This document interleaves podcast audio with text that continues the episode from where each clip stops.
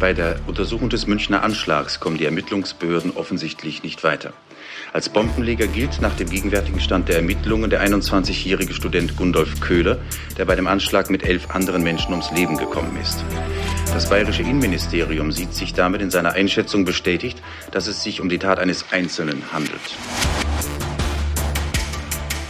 BRD Noir. Das Attentat auf dem Oktoberfest 1980. 5. Wehrsport. Verboten, aber nicht unterbunden. Den militanten Rechtsextremismus hatte man nicht so auf dem Schirm. Politisch stand der Feind damals links, wurde so gesagt. Außenpolitisch drohte die Sowjetunion immer wieder mit Feindseligkeiten und im Innern sorgte die Rote Armee-Fraktion für Unruhe. In dieser Gemengelage taucht in den 70er Jahren plötzlich die Wehrsportgruppe Hoffmann auf und wird zu einem medialen Phänomen, was auf der Hand liegt, so wie sich diese Gruppe und vor allem ihr Anführer inszeniert. Karl-Heinz Hoffmann, Gründer und Namenspatron der Gruppe, ist eloquent, charismatisch und radikal. Und er weiß um seine Wirkung. Statt eines deutschen Schäferhundes besitzt er einen Puma. Also ideal, um in den Medien Aufmerksamkeit zu erregen. Roman und ich wühlen uns jetzt seit Tagen durch die Archive.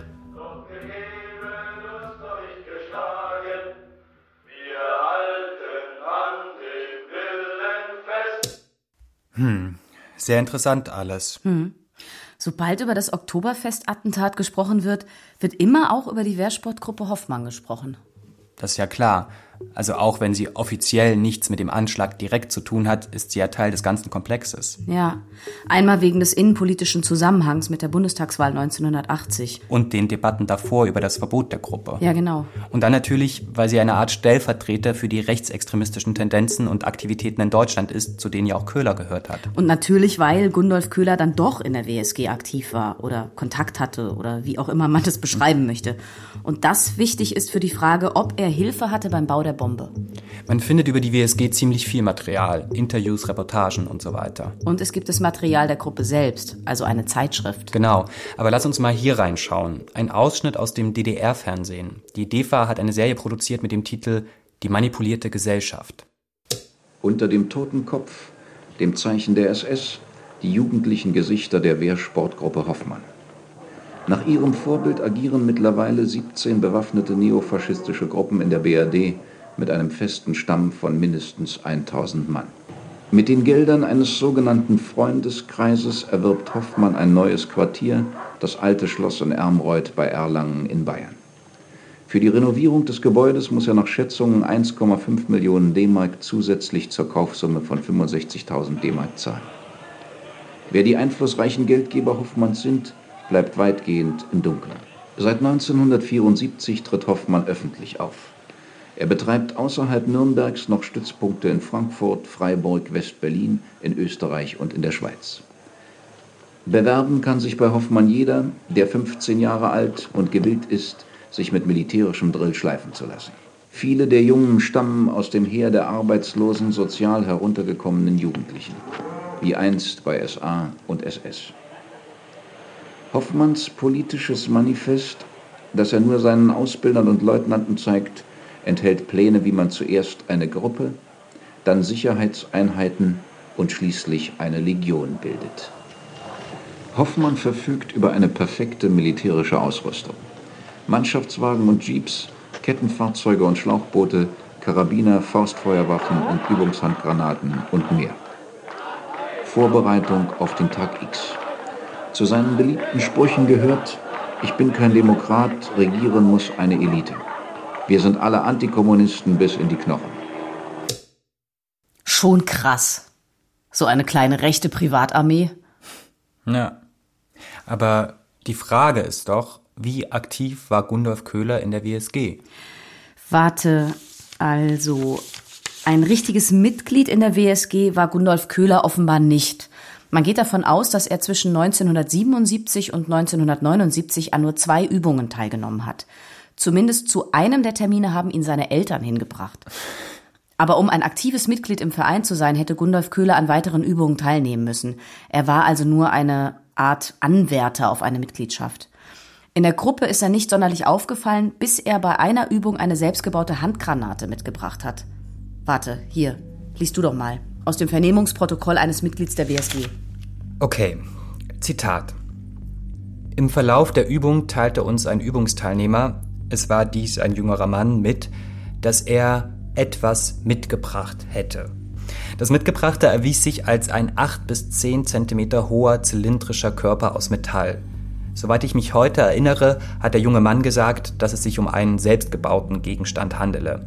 Der Wehrsportgruppenleiter Hoffmann hat gleich erkannt, dass es sich um einen scharfen Gegenstand gehandelt hat.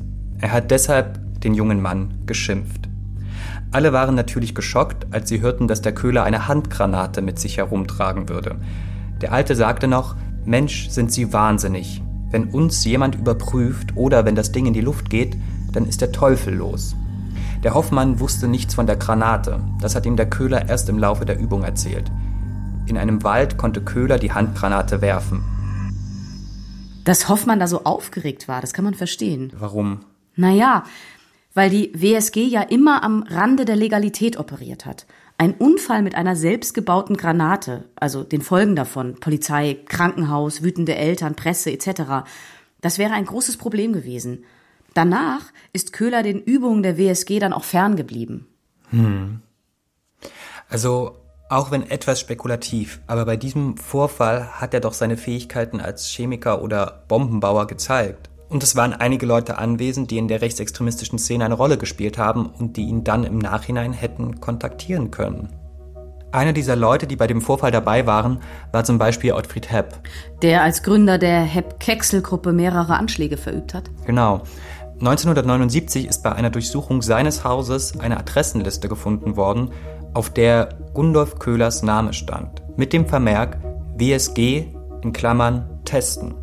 Mitglied an zwei Übungen teilgenommen. Letzter Kontakt 19.05.77. Von diesen Verbindungen gibt es ein paar, zum Beispiel auch über Axel Heinzmann, den Köhler in Tübingen kennengelernt hat. Stimmt. Als ein Tag nach dem Anschlag im September 1980 die Verbindung von Köhler zur Wehrsportgruppe Hoffmann aufgedeckt wurde, wurden Karl-Heinz Hoffmann und andere ja festgenommen und bei den anschließenden Vernehmungen hat Hoffmann gesagt, dass er Köhler nach den Übungen der WSG nur noch einmal zufällig bei einer Veranstaltung in Tübingen getroffen habe. Was er allerdings verschwiegen hatte, war, dass es einen Briefwechsel zwischen den beiden gegeben hatte. Denn Köhler wollte offenbar einen WSG-Ableger in Donau-Eschingen gründen, mit Hoffmanns Hilfe. Aber da er damals noch minderjährig war, hatte Hoffmann das abgelehnt. Aber Hoffmann verweist Köhler dann an den rechtsextremen Hochschulring Tübinger Studenten den einer seiner Vertrauten leitet, nämlich Axel Heinzmann. Ja. Dort ist Gundolf Köhler nicht richtig aktiv, besucht aber ab und an einige der Veranstaltungen. Trotzdem heißt es auch 2020, eine Tatbeteiligung anderer kann nicht nachgewiesen werden. Zitat Zureichende Anhaltspunkte für Mittäter, Gehilfen oder Anstifter aus diesem Kreis haben sich nicht ergeben. Ja, ja, das stimmt dann für die konkrete Planung der Tat. Aber er war nicht allein. Auch wenn Gundolf Köhler nicht richtig politisch aktiv oder involviert war, war er doch nah dran an den Netzwerkern der Szene.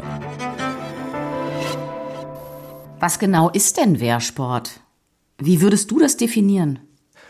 Ich würde erstmal sagen, eine militärische Ausbildung, offiziell ohne scharfe Waffen. Also körperliche Ertüchtigung, unbewaffneter Nahkampf. Marschieren und so weiter. Genau, Feldübungen, Bivakieren, also mehrere Nächte campieren im Feld. Und dann gibt es Übungen für militärische Kommandos und Kommunikation. Gibt's das heute auch noch? So eine Art WSG?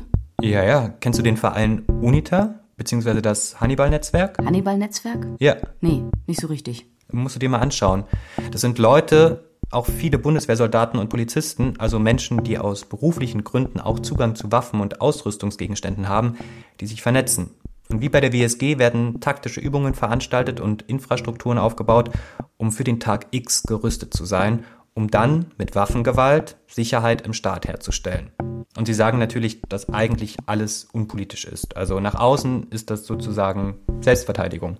Unpolitisch war die WSG ja nicht. Nee, ganz und gar nicht. Hören wir doch nochmal Hoffmann selbst. Warte, hier.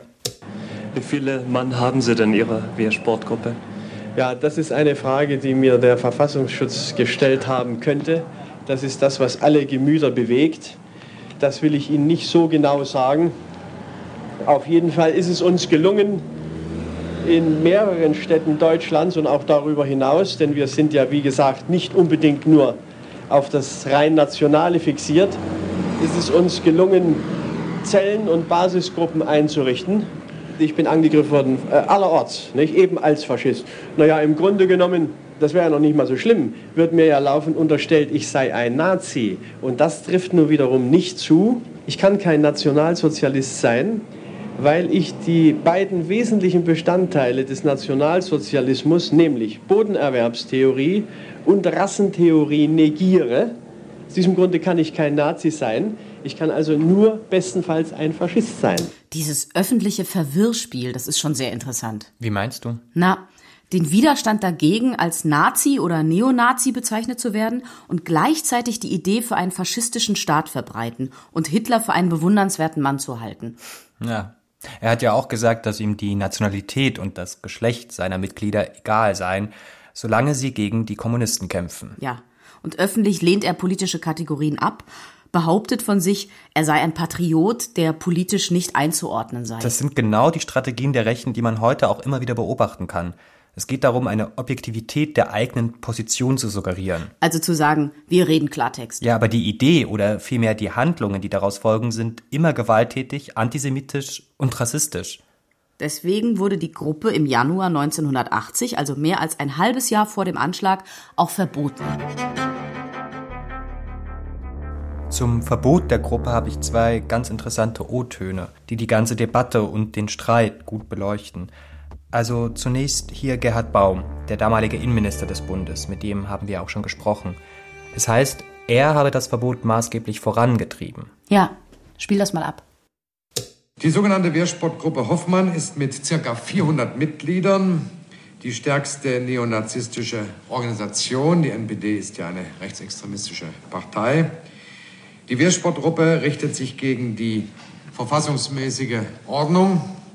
Die Tätigkeit der Wehrsportgruppe konnte nicht länger hingenommen werden. Durch ihr spektakuläres Auftreten ist sie in den vergangenen Jahren in besonderem Maße in das Blickfeld der Öffentlichkeit gerückt. Sie übt im gesamten rechtsextremistischen Lager inzwischen eine Signal- und eine gewisse Sogwirkung aus. Sie stellt insbesondere wie wir meinen, eine Gefahr für Jugendlichen dar, denen sie falsche Leitbilder vermittelt. Und hier der andere. Jetzt wird's interessant. Ein Ausschnitt aus einer Rede vom bayerischen Innenminister Gerold Tandler vom 30. Januar 1980, also ebenfalls vom Tag des Verbots. Er spricht im Bayerischen Landtag. Der Bundesminister des Innern, der dafür nach dem Vereinsgesetz die alleinige Zuständigkeit besitzt, hat heute im Benehmen mit den Ländern die rechtsextreme Wehrsportgruppe Hoffmann verboten und gleichzeitig Beschlagnahme und Einziehung angeordnet. Da die Wehrsportgruppe Hoffmann ihren Schwerpunkt in Bayern hatte, fand hier der Haupteinsatz statt. Ich begrüße dieses Vereinsverbot insbesondere unter dem Aspekt, dass das Auftreten der Wehrsportgruppe Hoffmann in der Öffentlichkeit zu einer Gefährdung des Ansehens der Bundesrepublik Deutschland im Ausland geführt hat.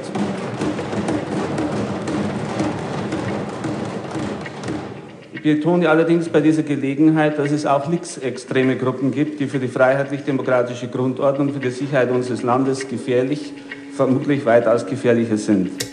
Ha, das ist wirklich interessant. Der bayerische Innenminister bekommt Applaus vom Parlament, aber er nennt andere Gründe für das Verbot als Baum. Beziehungsweise er legitimiert das Verbot anders. Die militanten Aktivitäten, die ja die Demokratie bedrohen, also ihn selbst, sind für ihn nicht das große Problem. Er macht sich stattdessen um die Reputation Deutschlands und Bayerns im Ausland Sorgen, als um die Umtriebe der WSG. Ja, und wie er auch betont, dass dafür allein der Bundesinnenminister verantwortlich ist und nicht er. Und dann haut er ja nochmal ordentlich nach links. Also dieses Gerede von der neutralen Mitte mit den beiden extremen Abweichungen, das ist doch Quatsch. Dieser Kommentar zeigt ganz klar die Positionierung zum Rechtsextremismus der CSU, den man einfach nicht sehen wollte, weil man ihn verdrängen wollte oder, oder weil man einfach selbst viel rechtere Position hatte. Was aber auch nochmal interessant ist für den Wahlkampf 1980 ist dieses bekannte Interview von Franz Josef Strauß, das immer gern zitiert wird in Bezug auf die WSG. Diesen Hoffmann, der wie ein Kasper aussieht, Diese Type bekommt Fabelsummen für ein Interview. Er spielt eine Rolle, die ihm gefällt, eine Art Mischung aus Ernst Röhm, Adolf Hitler und, warum nicht, Göring. Gut. Warum hat man niemanden verhaftet? Weil es keine Beweise gibt, dass sie ein Delikt begangen hätten. Mein Gott, wenn sich ein Mann vergnügen will, indem er am Sonntag auf dem Land mit einem Rucksack und einem mit Koppel geschlossenem Battledress spazieren geht, dann soll man ihn in Ruhe lassen. Vor diesem Hintergrund wird die Gefahr, die für Strauß von der Verbindung des Attentäters zur WSG ausging, total klar. Im Wahlkampf, der sich ja um die innere Sicherheit dreht, hat er eine militante Gruppe und die Debatte um den Rechtsextremismus im Vorfeld klein und lächerlich gemacht. Ja, klar. Man kann die naheliegenden Spekulationen zum Verlauf der Ermittlungen schon verstehen. Strauß wollte oder konnte seine Reputation nur retten, wenn keine Verbindungen vom Attentäter zur rechtsextremen Szene und zur Wehrsportgruppe nachgewiesen werden konnten. Ja, wo wir wieder bei Dr. Langemanns Leak wären, über das wir schon gesprochen haben. Was ist eigentlich unmittelbar nach dem Verbot passiert? Hier, ich, ich habe da einen Bericht vom Tag des Verbots vom Januar 1980. Das geschah also heute Morgen um 6 Uhr. In Bayern beteiligt waren 500 Polizeibeamte. In Mittelfranken, in Oberfranken und in Oberbayern wurden 23 Objekte durchsucht und bei rund 20 Personen wurde Vereinsvermögen sichergestellt und beschlagnahmt. Unter diesen Personen waren auch zwei sogenannte WSG-Meiden, also junge Mädchen. Bei der ganzen Aktion selbst wurde Hoffmann, also der Führer dieser Wehrsportgruppe, morgens um 6 Uhr im Bett von der Polizei überrascht. Er zog zunächst eine geladene Pistole, ließ sich dann aber widerstandslos entwaffnen, als er feststellte, dass eine starke Polizei Truppe da im Einsatz war. Sichergestellt wurden zahlreiche Uniformstücke, so etwa der Machart der alten Wehrmacht, eine Hitlerbüste, Orden und Ehrenzeichen aller möglicher Alt-Nazi-Spinnkram, der bei solchen Gruppen halt äh, verehrungswürdig erscheint, aber auch ernsthaftere Dinge, nämlich ein nicht fahrfähiger Panzer, zahlreiche Bundeswehr-Jeeps, Geländefahrzeuge und Krafträder. Außerdem zahlreiche Waffen, sowohl Hand- wie Faustfeuerwaffen, Handgranaten und sogar eine zwei Zentimeter Flakkanone. Also ganz so gut ausgestattet, wie sich das jetzt hier so anhört, war die WSG wohl nicht.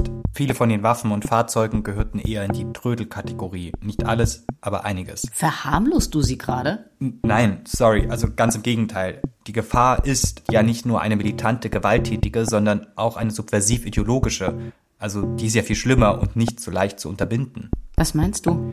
Das Verbot der WSG war ein Schritt in die richtige Richtung, klar, aber nur ein halber irgendwie.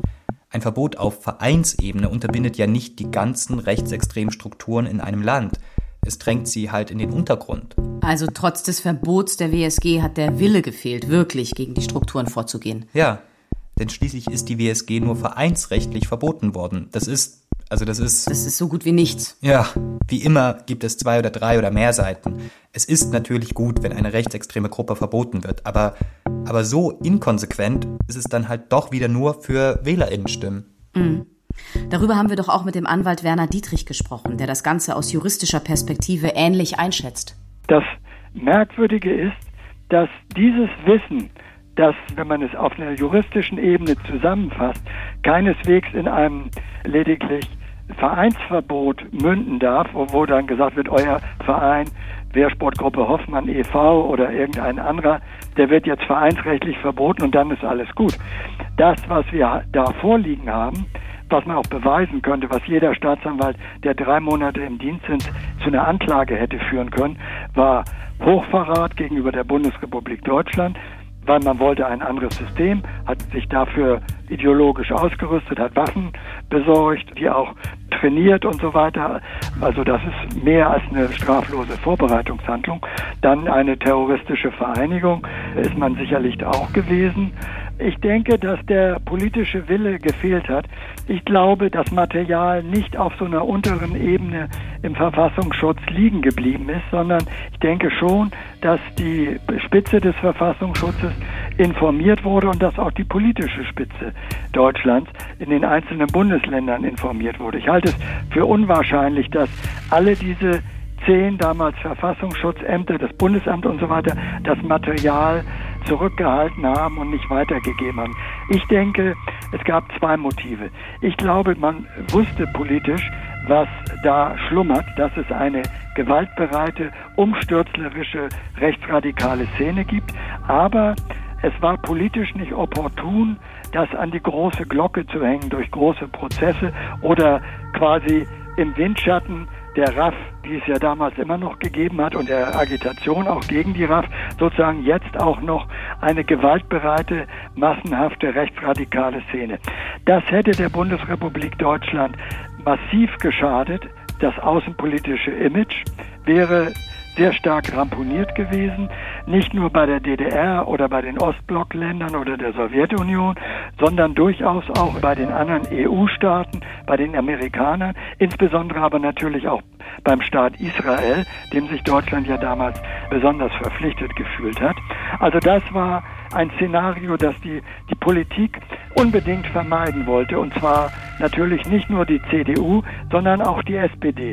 Wir haben ja es mit einem Zeitraum zu tun, 1969 äh, bis 1982 immer sozialliberale Regierung, SPD-Kanzler Helmut Schmidt, vorher Willy Brandt, die Innenminister linksliberale FDPler, Baum, Mayhofer und vorher Genscher. Werner Dietrich hat noch eine zweite These, warum der Wille zur Aufklärung gefehlt haben könnte. Stimmt. Da geht es um das V-Mann-Netzwerk. Die ganze Frage also, über die im Zuge des NSU heute auch schon wieder gesprochen worden ist. Die Wiederholung halt. Das Zweite ist, was ich da gesehen habe, dieses Material kam natürlich wesentlich auch zustande durch ein dichtes Netz von V-Leuten. Und es wäre dann wohl nicht zu vermeiden gewesen, über die Organisation des V-Mann-Netzes auch zu reden und die Frage des Einwirkens oder vielleicht auch des äh, gemeinsamen Tätigwerden in manchen Fällen zwischen V-Leuten und den Rechten zu sprechen. Und das hätte natürlich das gesamte V-Mann-Netz in Frage gestellt, desavouiert. Möglicherweise hätte es eine politische Diskussion gegeben. Brauchen wir den Verfassungsschutz überhaupt, wenn da so viele solche Leute auch mit Affinität nach rechts drin sind? Das ist sozusagen eine Diskussion, die man beginnen muss. Warum keine politischen Konsequenzen daraus gezogen wurden, warum man nicht reagiert hat, wie man gegenüber anderen, hauptsächlich linken Gruppierungen vorgegangen ist. Die Politik ist also zaghaft vorgegangen gegen die WSG und andere Strukturen. Ja, weil nicht mal die WSG hat sich wirklich mit dem Verbot aufgelöst. Nee, der harte Kern ist nach dem Verbot in den Libanon gegangen, um dort die Kampfausbildung zu intensivieren. Das haben sie dann versucht, in Kooperation mit der PLO, der palästinensischen Befreiungsorganisation, zu machen. Mhm. Warte mal, also dass die Gruppe in den Libanon gegangen ist, ist Fakt. Klar. Aber wir müssen bei der Darstellung aufpassen, dass wir da nichts vereinfachen. Wie meinst du? Naja, wir bringen gerade in einen Satz Palästina mit den deutschen Rechten zusammen. Und das ist gefährlich, weil man könnte ja dann denken, Klar, die Rechten aus Deutschland verbünden sich mit antisemitischen Gruppen im Ausland, aber so einfach ist es nicht. Warte mal, in einem Interview mit dem Spiegel hat Abu Iyad, der in der PLO ein hoher Offizier war, gesagt, in Bezug zu Hoffmann, der sich immer wieder antisemitisch geäußert hatte, Zitat, wir haben ihm gesagt, dafür wirst du keinen Boden hier finden. Antisemiten sind wir nicht. Das hat ihm nicht behagt. Zitat Ende. Mhm. Die WSG im Ausland ist von Deutschland aus organisiert und finanziert worden. Die Gruppe war also ganz und gar nicht handlungsunfähig, sondern. Immer noch ein Knotenpunkt. Genau. Im Libanon war zum Beispiel auch der bekennende Neonazi Ottfried Hepp und auch Uwe Behrendt, ein rechtsextremistischer Mörder, der dort untergetaucht ist. Wer ist das? Was ist da passiert? Erzähl mal. Im Dezember 1981 hat Uwe Behrendt den Verleger und Rabbiner Shlomo Levin und dessen Lebensgefährtin Frieda Pöschke erschossen. Sie hatten in Zeitschriften wiederholt vor den Aktivitäten der WSG Hoffmann gewarnt. Beim Mord an Schlomo Levin und Frieda Pöschke hat Uwe Behrendt die Sonnenbrille von Hoffmanns Lebensgefährtin getragen. Karl-Heinz Hoffmann wurde mit angeklagt. Die Staatsanwaltschaft hatte ihn als Mitschuldigen gesehen, der sich durch den antisemitischen Mord bei den neuen Partnern im Libanon, der PLO, profilieren wollte. Doch dann haben die RichterInnen ihn freigesprochen, trotz belastender Zeugenaussagen, die dann aber vor Gericht als reine Wichtigtuerei abgetan wurden. Puh. Ja, die Sache ist so verschlungen, so verzwickt. Dutzende kleine Ereignisse, irgendwie verbunden, aber am Ende ist nichts nachzuweisen. Bei Ottfried Hepp, damaliger Rechtsterrorist, wird ein Zettel mit Gundolf Köhlers Namen gefunden. Mitglieder der WSG Libanon prahlen im Vollsuff mit dem Anschlag in München. Ein ehemaliges Mitglied läuft amok und bevor es sich erschießt, sagt er zu seinen Geiseln, das in München waren wir. Hoffmann klagt bis heute dagegen, wenn man ihn mit dem Anschlag oder dem Mord in Verbindung bringt, was sein Recht ist. Er hat nichts damit zu tun. Dinge passieren, werden vergessen und dann taucht der NSU auf und die Leute sind überrascht. Oder tun überrascht. Diese Aspekte haben dazu geführt, dass viele jetzt im Jahre 2018 bis 2020 denken, Reichsbürger, gewaltbereiten Rechtsradikalismus, das ist ja wohl was Neues und das hat es bisher nicht gegeben. Das ist nicht der Fall, sondern diesen Personenkreis mit dieser Ideologie hat es immer gegeben. Man kann auch sagen und auch nachweisen, fast alle sind mal in der NPD gewesen, Viele sind in der Wiking-Jugend gewesen, Bund Heimattreuer Jugend und so weiter, sodass da ein einheitliches Weltbild auch besteht, dass auch wenn die Mitgliedschaft dann äh, geendet hat und die sich anders organisiert haben, die Ausrichtung war auf jeden Fall so, wie es auch im grundgesetzwidrigen Programm der NPD besteht. Das Verfahren Verbot der NPD wurde ja das erste Mal nur deswegen eingestellt, weil das Verfassungsgericht sagte, es gibt so viele V-Leute in dieser Szene, dass wir nicht wissen, was ist originäre Parteiarbeit der NPD und was ist initiiert vom Verfassungsschutz oder unter Mitarbeit des Verfassungsschutzes. Und in letzter Zeit hat man zur NPD gesagt und hat ein Verbot abgelehnt von Seiten des Verfassungsschutzes, weil die Partei so klein ist, dass sie keine Gefährdung äh, der freiheitlich-demokratischen Grundordnung in Deutschland darstellen kann. Ich bin ein Gegner dieser Entscheidung, weil die auch wenn sie klein ist, ideologisch und als Grundlage für den organisierten Rechtsradikalismus in Deutschland, ist sie immer noch gefährlich. Und wie machen wir jetzt weiter? Ich weiß nicht. Wir könnten uns vielleicht mal die staatlichen Strukturen anschauen und wo sie von solchen Gruppen unterwandert sein könnten. Oder sie sogar bedingt haben. Ja, vielleicht. Ein Vorschlag für den Titel von Folge 5. Wehrsport, verboten, aber nicht unterbunden. Ja. BRD Noir. Oktoberfest-Attentat 1980 von Arne Köhler. Fünfter Teil Wehrsport. Verboten, aber nicht unterbunden mit Annika Baumann und Samuel Simon. Im Interview Werner Dietrich. Dramaturgie Leonhard Koppelmann. Ton und Technik Ursula Potyra, Josuel Tegarten, Mike Weißzack und André Buscharep. Eine Produktion des Hessischen Rundfunks 2020. Redaktion Leonhard Koppelmann.